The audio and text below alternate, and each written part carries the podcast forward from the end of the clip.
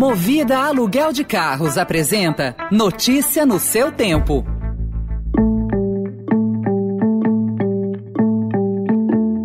Olá, seja bem-vindo, seja bem-vinda. Começa agora mais uma edição do Notícia no seu tempo. Esse podcast é produzido pela equipe de jornalismo do Estadão para você ouvir em poucos minutos as principais informações do jornal. Entre os destaques de hoje, Plano B de extensão de auxílio ganha força entre deputados. Brasil segue os Estados Unidos e promete corte na emissão de gás metano. E em derrota para Dória, PSDB exclui 92 filiados de São Paulo de votações em prévias. Esses são alguns dos assuntos que você confere nesta quarta-feira, 3 de novembro de 2021. Estadão apresenta Notícia no seu tempo.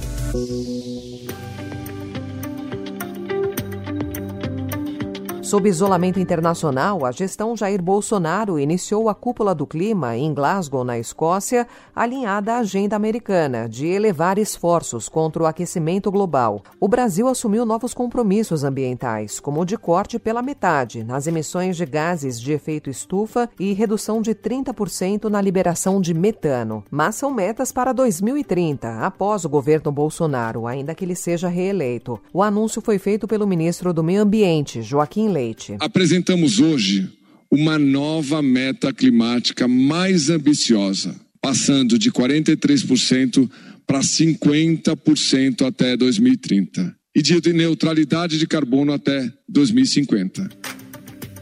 Em vídeo gravado para a COP26, Bolsonaro afirmou que o Brasil não é parte do problema das mudanças climáticas. O Brasil é parte da solução para superar esse desafio global. Os resultados alcançados por nosso país até 2020 demonstram que podemos ser ainda mais ambiciosos.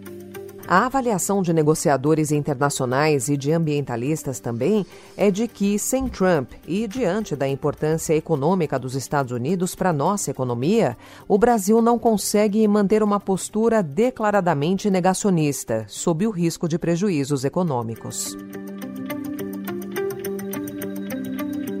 My name is Chai Surui. I'm in 24, but my people have been living in the Amazon rainforest at least 6,000 years. Today, the climate is warming, the animals are disappearing, the rivers are dying.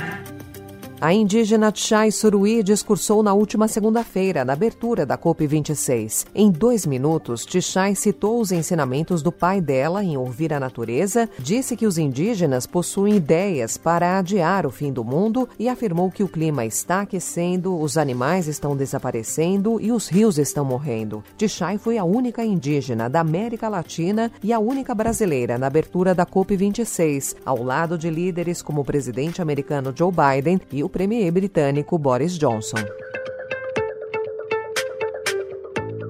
O Estadão também informa hoje que as negociações em torno da PEC dos precatórios, que vai liberar mais de 83 bilhões de reais para a criação do Auxílio Brasil e outras demandas, se intensificaram ontem, enquanto o governo tenta angariar os 308 votos para aprovar a proposta.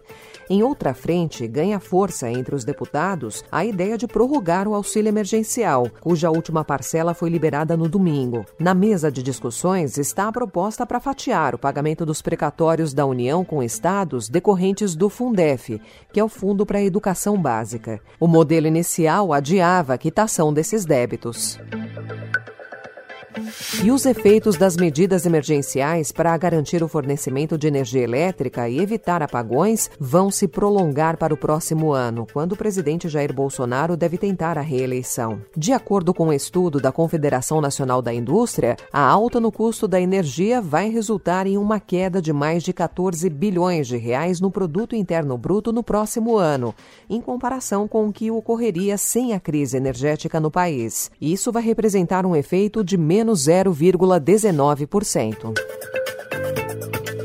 Em política, a Comissão das Prévias do PSDB decidiu ontem que 92 prefeitos e vice-prefeitos de São Paulo não estão aptos a participar do processo de escolha do candidato tucano à presidência nas eleições de 2022. Após denúncia de aliados do governador do Rio Grande do Sul, Eduardo Leite, a comissão concluiu que as filiações foram feitas fora de prazo. A decisão atinge a base eleitoral do governador paulista, João Dória. Ele e Leite são os principais adversários na disputa interna, marcada para o dia 21. O presidente estadual do PSDB São Paulo, Marco Vignoli, defendeu que esses filiados possam votar. Bom, uh, em termos de uh, regras que possam possibilitar a vitória do João Dória ou de qualquer outro candidato, nós sempre uh, deixamos muito claro que a nossa defesa é por entender o que era mais correto para a nossa militância, para a nossa democracia interna. Nós entendemos que o voto universal seria a proposta ideal, por entender que essa valorização da militância é o que vai fazer esse candidato sair maior do processo de prévias. O coordenador da campanha de Dória, Wilson Pedroso, afirmou que a campanha do governador já não contava com esses filiados e que está convicta de que terá ampla maioria dos votos dos prefeitos e vices tucanos do país. Notícia no seu tempo. Na Polônia, uma onda de protestos e vigílias contra a lei do aborto tomou conta de várias cidades do país, em razão da morte de uma mulher na mesa de cirurgia.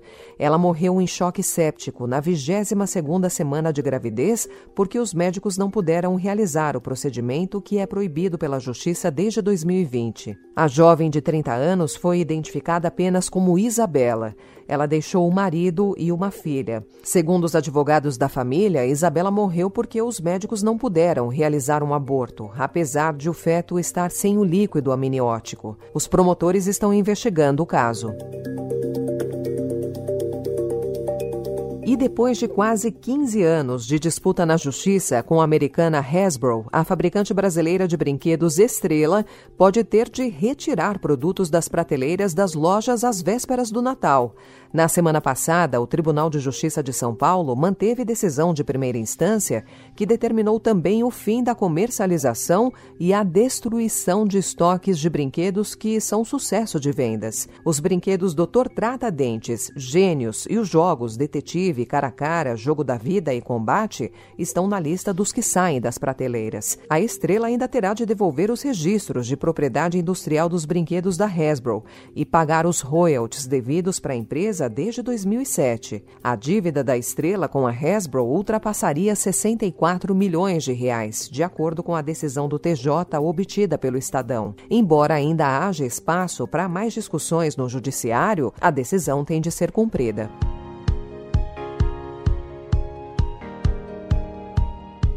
Essa foi mais uma edição do Notícia no seu Tempo, com apresentação e roteiro de Alessandra Romano, produção e finalização de Gustavo Lopes. O editor de núcleo de áudio é Manuel Bonfim. Obrigada pela sua companhia até aqui e até amanhã.